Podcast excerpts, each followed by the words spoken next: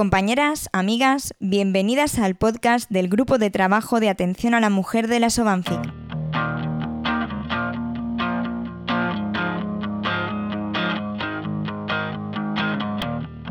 Tradicionalmente, la ciencia y la investigación se han centrado en la salud del hombre. Ya es hora de que hablemos de la salud de la mujer.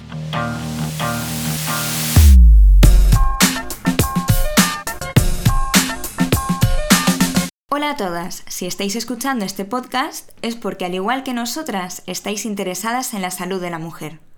Somos un grupo de médicas de familia que trabajamos de forma altruista en la Sociedad Valenciana de Medicina Familiar y Comunitaria con el fin de profundizar en el conocimiento de la salud de la mujer y divulgar sobre ello.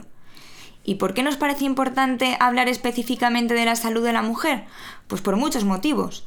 Por un lado, parece obvio que los hombres y las mujeres no somos iguales. Diferentes cromosomas, diferentes hormonas, diferentes genitales, diferentes formas de enfermar. Por otro lado, a lo largo de la historia, la mujer ha quedado relegada a un segundo plano en todos los ámbitos de la vida, incluida en la investigación.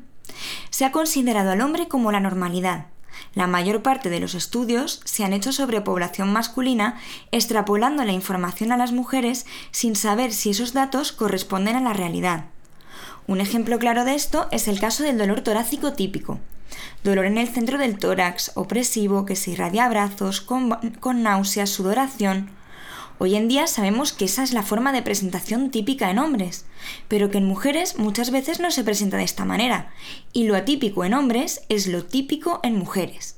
Además, los roles de género también influyen en las causas de las enfermedades y en la forma de vivir y entender la enfermedad, y es algo que debemos tener en cuenta como profesionales de la salud. Próximamente aclararemos la terminología básica relacionada con el sistema sexo-género. Hablaremos de embarazo y coronavirus, de determinantes de género en salud y muchas cosas más. Algunos temas irán dirigidos a profesionales de la salud y otros a público en general. Puesto que este canal se va a elaborar utilizando el tiempo libre de las mujeres del grupo, no podemos asegurar una periodicidad en las publicaciones.